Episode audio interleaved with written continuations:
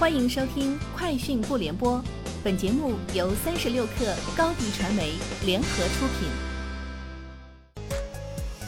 网罗新商业领域全天最热消息，欢迎收听《快讯不联播》。今天是二零二零年八月二十五号。三十六氪获悉，爱彼迎平台数据显示，截至二零二零年八月十一号，爱彼迎中国的新增房客数量排名全球第二。在这些首次预订爱彼迎房源的用户群体中，无论是从客源地还是从目的地来看，中国均名列全球前三。猫眼专业版数据显示，今日是七夕节，单日票房已突破三亿元，创下了全国影院复工以来单日票房最高的纪录。截至十四点三十分，今日票房已达三点四亿元。百度宣布，Apollo 已经获批北京市自动驾驶第二阶段载人测试通知书，这意味着百度 Apollo 被允许开启下一阶段面向社会公众开放的载人应用示范。百度 Apollo 将在北京亦庄、海淀、顺义等多个区域约七百公里的自动驾驶测试道路上开展载人示范运营，探索规模化自动驾驶车辆的可持续运营模式。为切合新冠疫情形势，将暂停使用拥有六十四年历史的“吮指回味，自在滋味”广告语。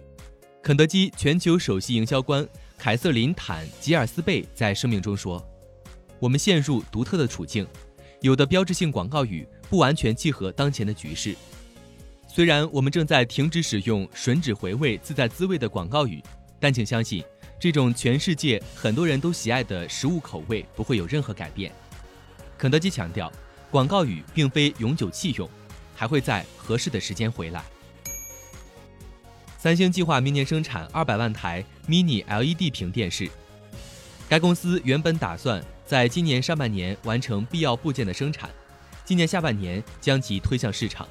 但近日的消息认为，三星并未开始生产相关零部件，因此上市时间或被推迟到明年。此外，三星明年还将推出新的量子点。QD OLED 电视，而搭载 Mini LED 面板的电视如何定价还有待观察。联合国下属世界旅游组织的市场情报与竞争主管表示，